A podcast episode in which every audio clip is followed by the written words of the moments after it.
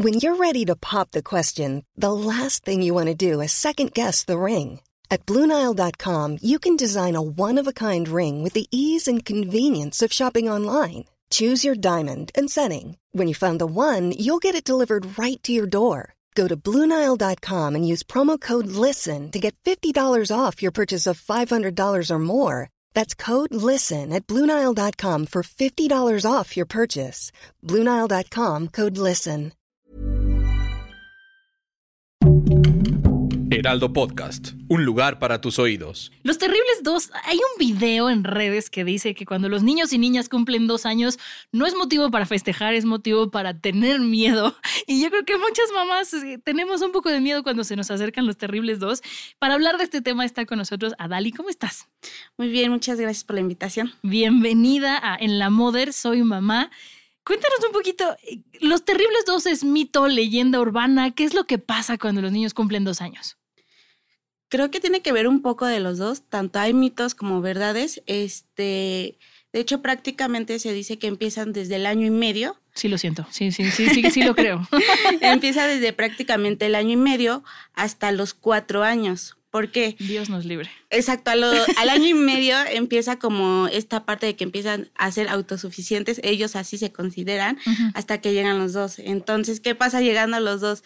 Ya pueden comer solos, ya pueden ir al baño solos, ¿no? Esta... Se ponen los zapatitos. Esta parte de independencia. Entonces, ¿por qué mucho berrinche? ¿Por qué mucho llanto? Porque no van a aceptar uno, porque es sí puedo, si ya pude comer solito, puedo lograr todo, ¿no?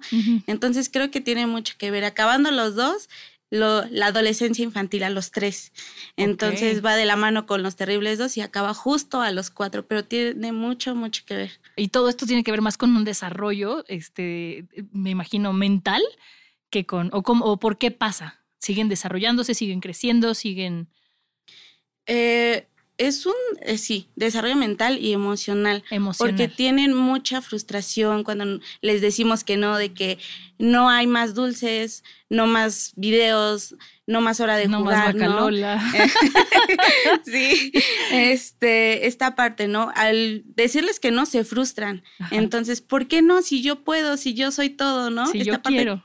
Claro que sí, entonces se están terminando de conocer porque como se empiezan a hacer, te digo, auto independientes, el decirles que no les causa mucha frustración, ¿no? A mí fíjate que, o sea, tengo una prima que mi hijo cumple dos años la semana que entra, entonces yo ya estoy empezando a sentir pasos en la azotea porque como dices, desde el año y medio ya digo, wow, este se convirtió de repente, lloran que hasta parece que maullan, ¿no?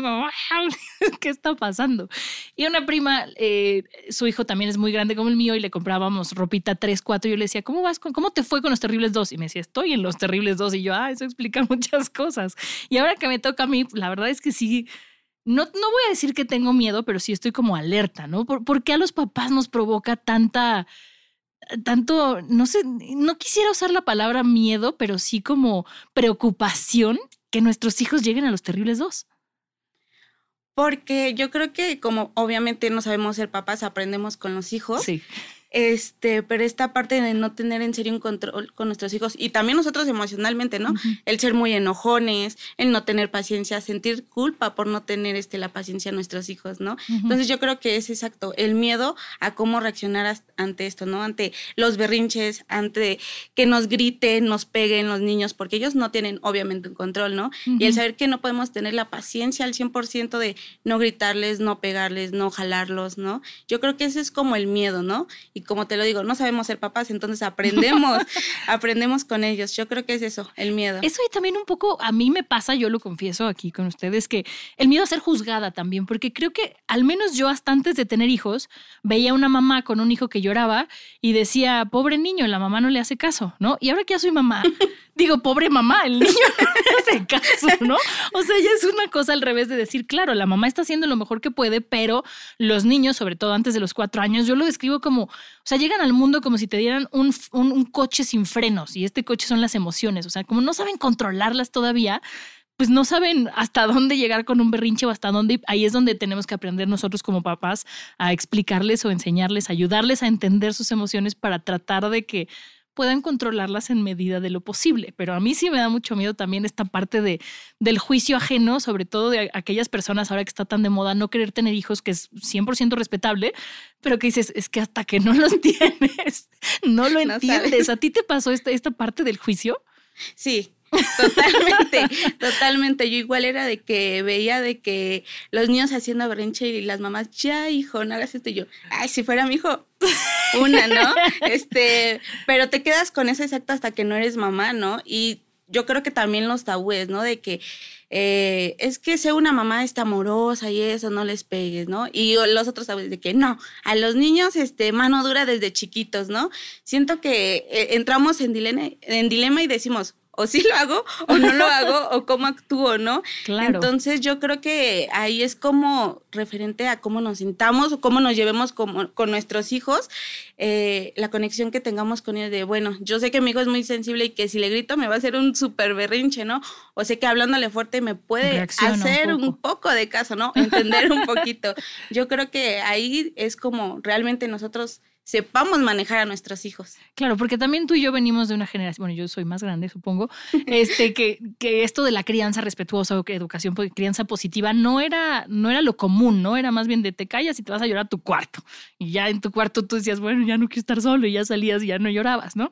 Pero ahorita que, que tú y yo, por ejemplo, tenemos esta cosa de cómo nos educaron y cómo hay que educar ahora, también nos hace un poco como, como crash. Hablábamos en un episodio pasado de, de crianza respetuosa no mencionamos los terribles dos porque eso era este episodio, pero sí siento que es tratar de hablarle como, como adulto y con mucho respeto a un ser humano que no tiene todavía esa madurez. No estoy diciendo que esté mal, está bien, pero sí es complicado más cuando sabes que viene un berrinche este, aterrador y tienes que tratarlo como una persona centrada, ¿no? Claro, es, es, yo creo que depende mucho del niño porque eh, si es un niño, por ejemplo, vamos a ponerlo un niño con TDAH, ¿no? Hiperactividad. Cuando realmente tienes la paciencia y bueno, tuve la oportunidad de tener prácticas este, con niños especiales, entonces ellos hacen mucho berrinche cuando les decimos que no. Entonces yo aprendí de, de, las maestras de se lo sentaban en las piernas y le tenían una paciencia y le hablaban y él, déjame, déjame, y las aventaban, ¿no? Y ellas, no, a ver, cálmate, ¿qué estás sintiendo? Y lo abrazaban y lo pegaban.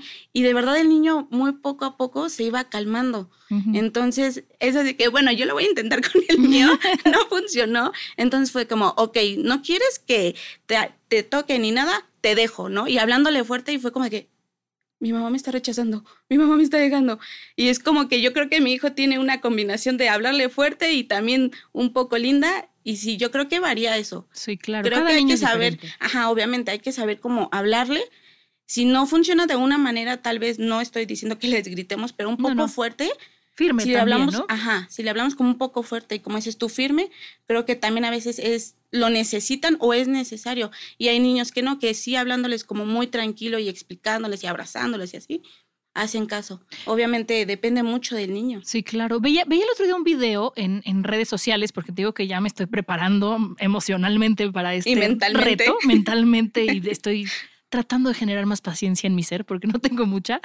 Eh, veía un video que decía, ¿no? Que es normal que los niños quieran salirse con la suya, es normal que los niños quieran hacer berrinche y es normal que a los papás nos intimide, pero también los papás tenemos que poner límites, o sea, sobre todo en esta edad, ¿no? Así de, no, mi hijo se fue, creo que ponían este ejemplo de mi hijo se fue a la escuela en pijama porque no se quería vestir. No, vas a ir con tu ropa. O sea, sí lo papachas y le dices, oye, nos vamos a vestir, pero al final va a ir con ropa, no va a ir con pijama a la escuela porque tampoco podemos tener como esta permisividad porque después va a ser más complicado porque es una etapa de mucho aprendizaje. ¿Tú cómo ves este tema? Sí, es muy importante. De hecho, una vez cumpliendo eh, este, los dos años, yo comentaba que realmente se inicia al año y medio, ¿no? este, pero una vez como tal, cumpliendo los dos años, es poner límites. Al año y medio, a dos, todavía no, porque todavía no se expresan bien, ¿no? Entonces a los dos ya empiezan como que ya te, ya saben hablar un poquito más, que quiero agua, quiero esto, ¿no? Entonces a los dos ya se empezará a poner límites. Exacto, no, no vas a ir a la escuelita con pijama, no puedes llevar tal juguete a la escuela, esto se queda aquí en casa, porque como están, eh, te digo, en esta parte de los terribles dos y después de los dos está la adolescencia infantil. Dice, yo no la conocía, ya me asustaste. Lo que te espera. este, ¿qué pasa? Como es la adolescencia, los adolescentes que no, no aceptan rebeldes. los rebeldes, no hay límites, es lo mismo con los niñitos de chiquitos, ¿no? Entonces, desde los dos es necesario empezar a poner límites. Eso es muy importante. y también, también creo que a veces sentimos que poner límites es como, pues valga la rebusnancia, limitar sus capacidades, pero yo he leído, tú que sabes más del tema, dime si estoy en lo cierto, que a veces los límites dan más libertad, porque sabes dentro de qué, dentro de qué barreras puedes jugar o dentro de qué barreras puedes actuar y no es como, como cuando tienes hambre y vas a un bufete y de repente dices, es tanta comida que ya no tengo hambre. En cambio, si te dicen, nadie esto o esto, es más fácil decidir. O estoy diciendo una burrada. No, realmente sí, los enseñas a ser más de lo que ellos se sienten independientes, los enseñas a ser más dependientes, ¿no? Ok, sé que si hago caso a mamá y me duermo a las 8, mañana puedo tener un premio. Entonces, ¿qué voy a hacer? Me voy a dormir todos los días a las 8. También generas hábitos. Eso no. Totalmente falso. ok, ok, ok. Eso está bien que me lo comentes. Entonces, es del año y medio a los cuatro años. ¿Y después viene algún otro tipo de regresión? Digo, ya que me sorprendiste con la adolescencia temprana. No, prácticamente eh, ya pasando los cuatro, ya son realmente unos niños ya casi muy conscientes, todavía obviamente no, no miden el peligro, no miden ciertas cosas, ¿no? Pero ya es como descansamos un buen rato mínimo hasta los nueve años, que es como ya la etapa como tal de la infancia, ¿no? Entonces ya de los cuatro podemos descansar las mamás un, un buen ratito. y, y, antes de este descanso, ¿cómo podemos hacer o cómo podemos ayudar los papás, las mamás, los tutores a los niños en estos terribles dos. O sea, sí escucharlos, hablando con ellos, pero hay como un consejo o tres cosas que tú digas, estas tres son básicas, además de conocer que cada niño es diferente.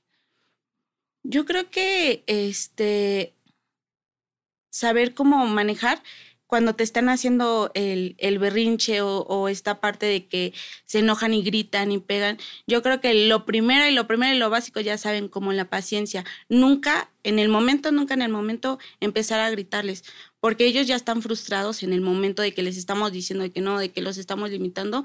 Entonces, al gritarles y no, y deja y no llores y esto qué pasa, están teniendo más tensión. Entonces, a ver, relájate empezar a acercarnos a él de manera obviamente tranquila.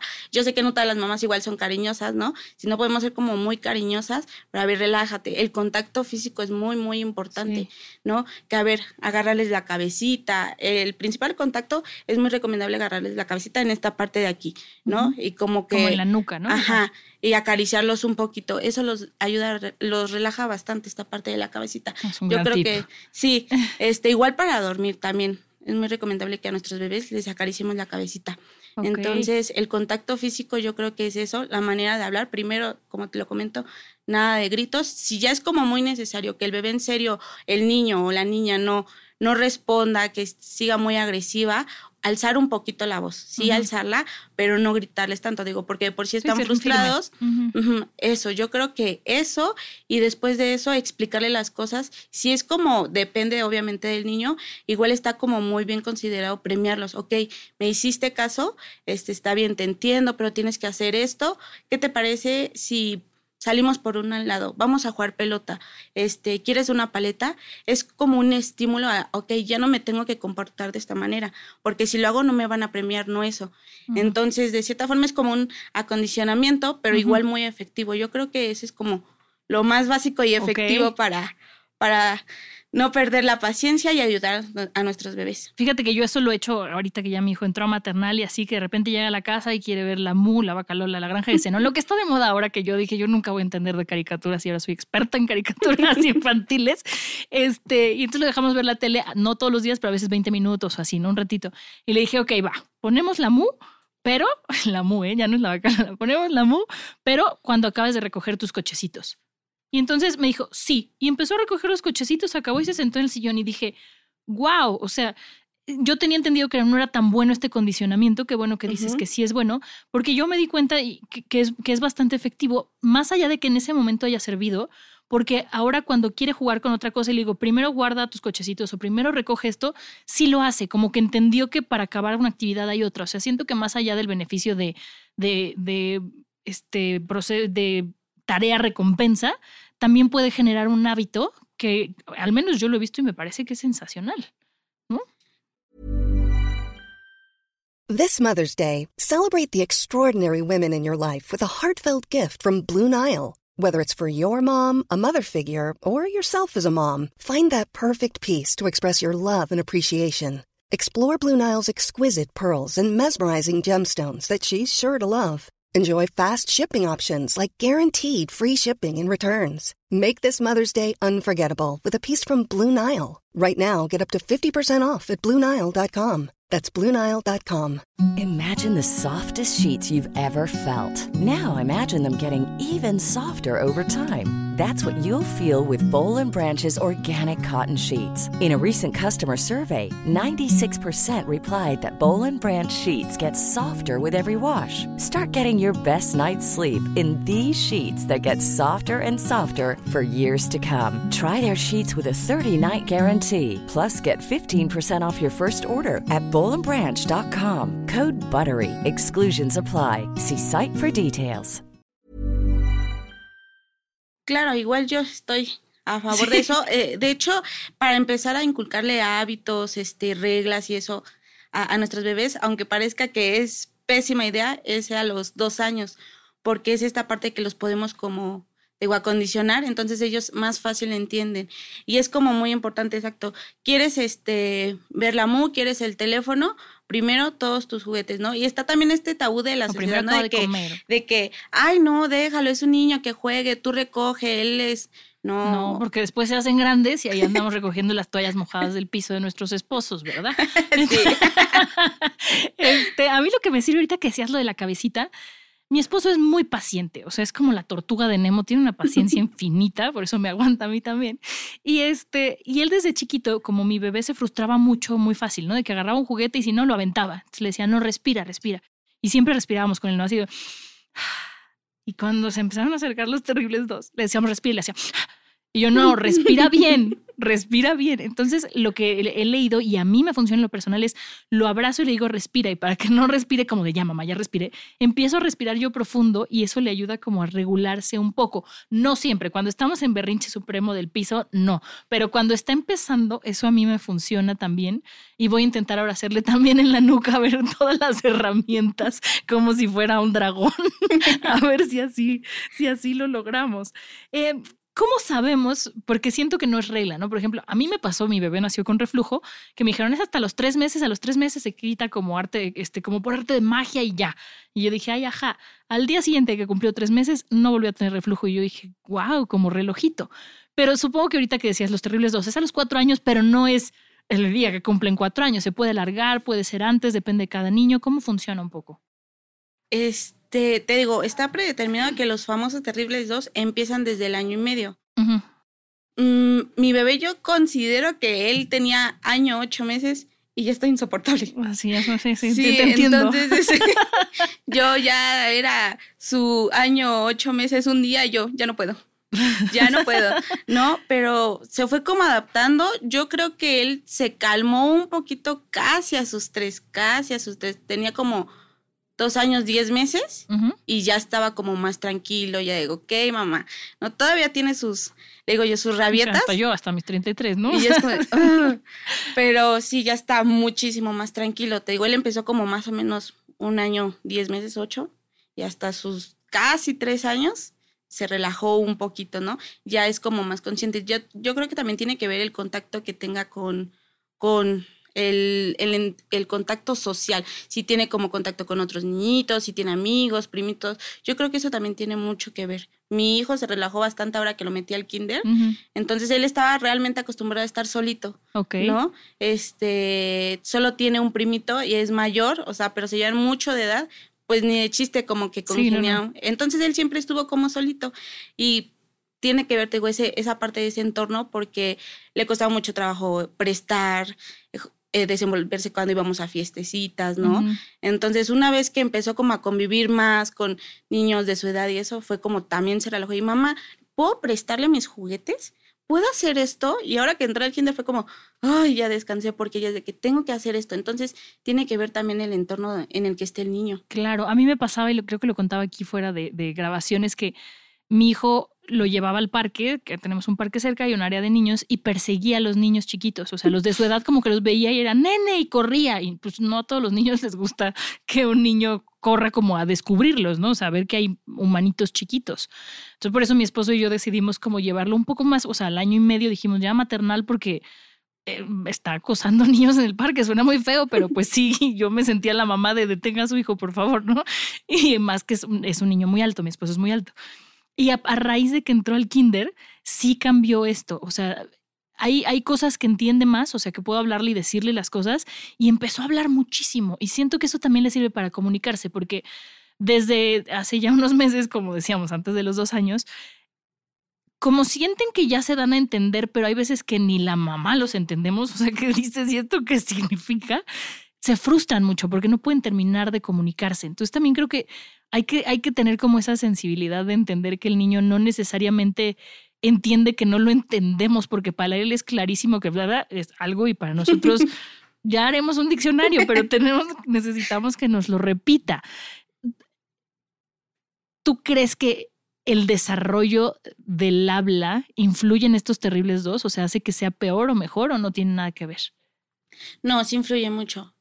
Y al contrario, obviamente, es peor, porque a lo mejor dices tú bla bla, es como quiero mi, quiero mi jugo y es como de, ¿qué es un bla bla? Exacto, o sea, te sientes bien, te sientes mal, estás enojado, estás triste, quieres comer, quieres ir al baño, ¿no? Entonces, obviamente los frustra porque no les entendemos. Entonces, si nos están pidiendo algo y como no entendemos, pues obviamente no se los damos. Entonces, eso genera más frustración. Por eso, los terribles dos, los niños siempre se la pasan enojados y tristes, porque no tienen bueno, por parte de nosotros como padres no tienen una comprensión al 100% y es lo que te digo. También nosotros como padres no tenemos todos la paciencia de poderles hablar bien. Entonces, nuestra reacción tal vez es como de gritarles, pegarles, jalonearlos, castigarlos, ¿no? Sí, que eso habla más de nosotros, ¿no? De lo que tenemos que trabajar nosotros como papás. Entonces, siempre los niños van a estar así, es por eso, los terribles dos, por estas dos consideradas emociones negativas de que están en, los niños tristes y enojados y llorando todo el tiempo, ¿no?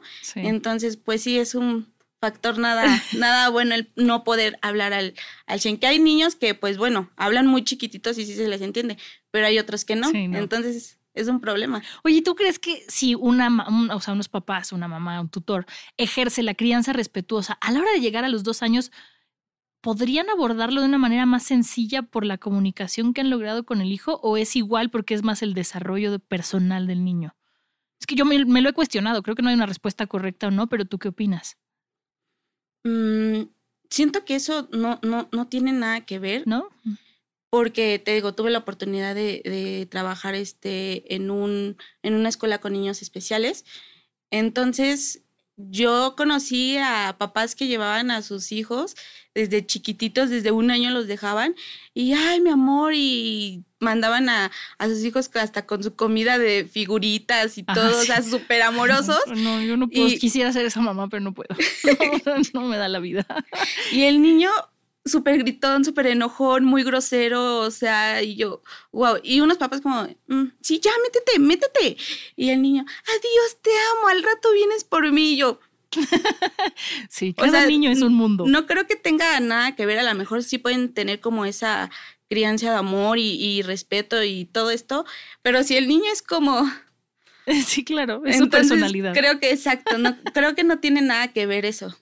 pero sí influye. Sí, claro. Ahorita que decías de, de, bueno, hablábamos de que a los niños a veces no se les entiende, me acordé.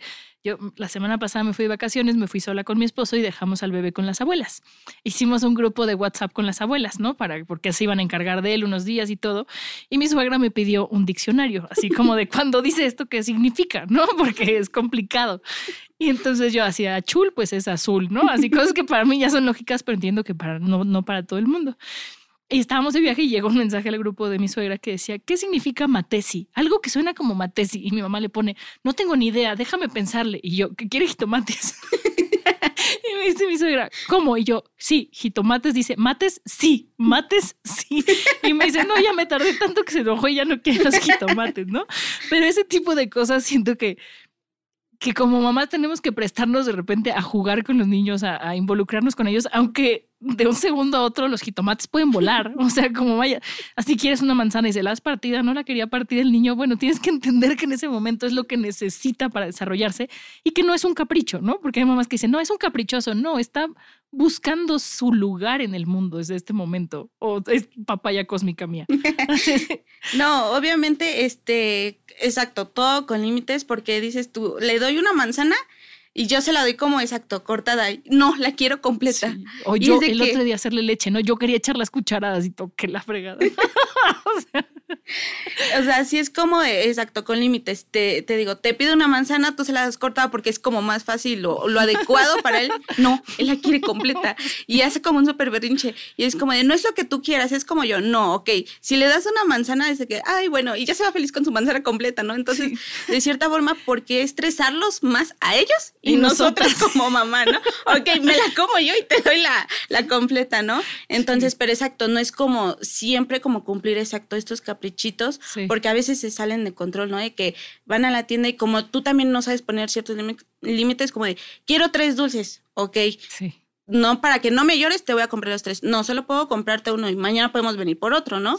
Entonces, no lo limitas o sí, pero no tanto, para que pues obviamente te digo, no caigan más en esta frustración y nosotros tengamos un poquito más de paciencia, ¿no? Entonces hay que saber cómo manejar esos límites. Sí, a mí me, hiciste acordarme de dos anécdotas ya para ir cerrando. Una es, en casa de mis papás hay un árbol de manzanas y mi hijo está acostumbrado que agarra las manzanas que quiera y no hay problema porque abuelos, ¿no? Entonces muerde una manzana, la deja, muerde otra manzana, la deja y luego llega el perro y se las come. Entonces en la casa agarró una manzana, la mordió y me decía, esa, esa. Y yo, no, ya tienes tu manzana. Quería morder todas las manzanas del frutero porque está acostumbrado a que así lo en casa de los abuelos. Y fue un berrinche muy grande para entender que no podía ir por la vida mordiendo todas las manzanas, ¿no? Y llevarlo al súper y quería morder todas las manzanas y yo, no, aquí no puedes morder las manzanas. O sea, siento que sí es frustrante para ellos, pero al final son reglas de convivencia social este, que tienen que aprender, ¿no? Y la otra anécdota, tú como experta, ¿qué le recomendarías a las mamás, a mí también? ¿Cómo le explicas a un niño lo que es hacer fila? Fuimos al Oxxo el otro día, había fila y nos formamos y, no, le decía, quédate aquí parado conmigo y quería ir y agarrar cosas y ya irse. Y me jalaba como de ya paga y yo no podemos pagar, estamos en fila. ¿Cómo le explicas ese concepto a un niño? Me pareció algo tan fácil para nosotros, pero tan complicado de, de, explicar. Yo creo que ahí esa respuesta te la voy a con la experiencia. Con la experiencia, sí, igual es de que yo con mi hijo vamos al súper y tenemos que hacer, pero ¿por qué? ¿Por qué no podemos pasar? El por qué. Yo todavía no llego ahí, ya llegaré, ya llegaré. Justo a los tres, de los tres a los cuatro o no sé. 33. Pero ¿por qué, mamá? ¿Por qué tenemos que esperar? ¿Por qué no podemos meternos? ¿Por qué no pides permiso? ¿Por qué? ¿Por qué? ¿Por qué? Es como que les cuesta trabajo entender. O tal vez yo creo tiene que ver que si es un niño imperactivo, que se esperen. Un niño imperactivo no puede estar como quieto tanto tiempo, ¿no? Entonces a veces las filas son como de 5, 10 minutos y para él 5, 10 minutos es una hora. claro. O toda su vida, yo creo, ¿no? Entonces, este, es como muy difícil. Sí, es como que digo, mi amor, porque tenemos que esperar, porque va pasando la gente, nosotros llegamos después, pero ¿por qué? O sea, nunca lo van a entender, yo creo. Yo, creo que yo todavía no entiendo por qué hay que hacer fila por sentido común, nada más, pero no por gusto. Pero bueno, Adali, muchísimas gracias por compartirnos esto para tener un poquito menos de miedo de los terribles dos. Al menos ya nos reímos de lo que nos toca vivir o nos tocó vivir. Y muchísimas gracias por estar aquí. No, muchísimas gracias a ustedes por la invitación. Gracias. Acuérdense que nos mudamos a WhatsApp. Suscríbanse a la tribu, nos la pasamos re bien. Pueden ahí contarnos si sus hijos muerden todas las manzanas del súper como el mío o que están viviendo en los terribles dos. Nos escuchamos en la próxima. Adiós. Hey, it's Paige DeSorbo from Giggly Squad. High quality fashion without the price tag. Say hello to Quince. I'm snagging high-end essentials like cozy cashmere sweaters, sleek leather jackets, fine jewelry, and so much more. With Quince being 50 to 80% less than similar brands. And they partner with factories that prioritize safe, ethical, and responsible manufacturing. I love that. Luxury quality within reach. Go to quince.com slash style to get free shipping and 365 day returns on your next order. Quince.com slash style.